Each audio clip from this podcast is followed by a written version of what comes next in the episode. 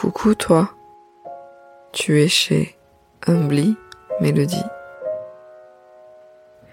Un espace où je tente de penser les mots par les mots. Un espace où bienveillance, poésie et graines de réflexion infusent le temps d'une tasse de thé. Un espace où mon vécu de femme racisée en France apportera une touche de vanille et de cannelle à ton humanité.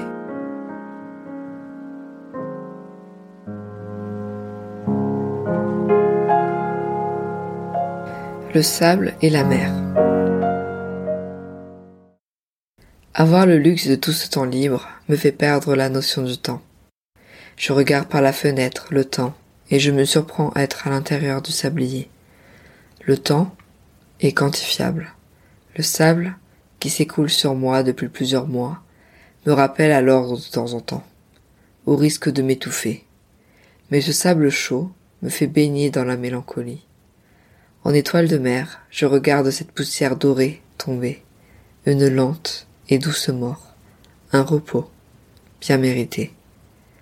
Après une année avoir été utile pour la société, je me suis fanée.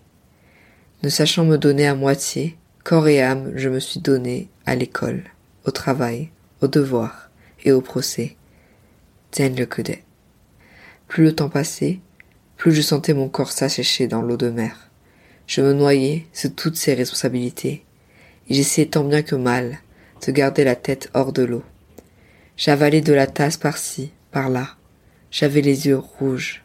Ça me piquait le corps, le dos, les mains, tout rabougries. Ma gorge brûlait. Ce défi que je m'étais lancé, je n'ai pas su le faire à moitié. Le temps semblait durer une éternité. Sans congé, je ne pouvais me reposer sur une barque le temps de faire le plein d'eau fraîche et d'engrais.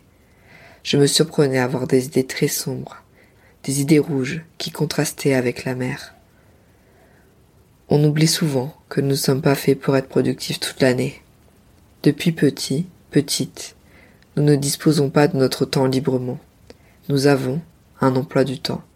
Pour employer le temps, couper le temps par tranche horaire, pour être le plus productif, on n'écoute que très rarement son propre rythme le rythme à l'intérieur de nous, qui bat au rythme de notre tambour, notre propre rythme.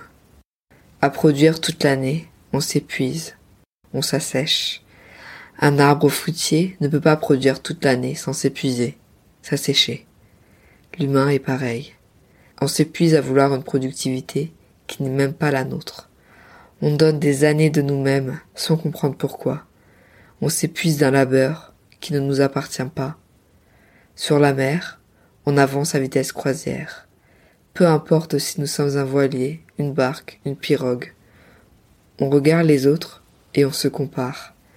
On s'interroge sur notre retard.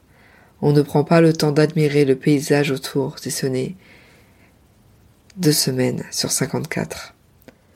Le lever de soleil, la douce brume, l'orage qui nous fait tanguer, les étoiles qui nous font briller.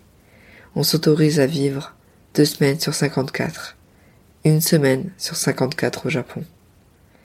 Et moi, dans mon sablier, j'ai décidé de me couper de tout ça, de laisser sécher au soleil cette année où ma peau a mué, cette année où j'ai tellement grandi que mon corps n'a pas su me contenir. J'ai des cicatrices d'éclairs sur les cuisses désormais. Mes yeux se sont abîmés pour mieux voir la réalité c'est avec un œil neuf que je prends cette pause, que j'écoute mon propre rythme, mon propre tambour. Ne pas savoir ce que demain me réserve, ne pas avoir d'emploi du temps, est toujours une source de stress. On culpabilise de ne pas être à l'eau. On regarde les autres avancer à toute allure. Savent-ils réellement où ils vont? De temps en temps, je mouille les pieds en postulant à des offres. Mais mon âme n'est pas prête à se mouiller encore.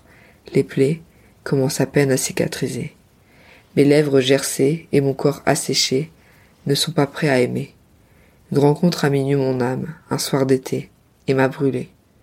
En le regardant, je pensais que je n'aurais plus jamais soif. Mais il s'avérait n'être qu'un mirage. Un mirage où les vautours de la peur semblaient nous tourner autour, et je pensais que cette fleur que nous avons engendrée continue à pousser. Hélas, elle est mornée De mon sablier, j'ai mis ma vie entre parenthèses, pour me préparer au prochain gros chapitre de ma vie. J'ai sciemment choisi de me reposer. Je ne sais pas être productive toute l'année. J'ai essayé et me suis brûlé. Plutôt que faire preuve de lâcheté, j'ai décidé de me choisir, de choisir et d'attendre que mon corps et mon cœur soient moins endoloris pour pouvoir à nouveau aller en mer. Cette fois, muni de ma pirogue et de mon tambour, je serai surfer sur les vagues de la vie.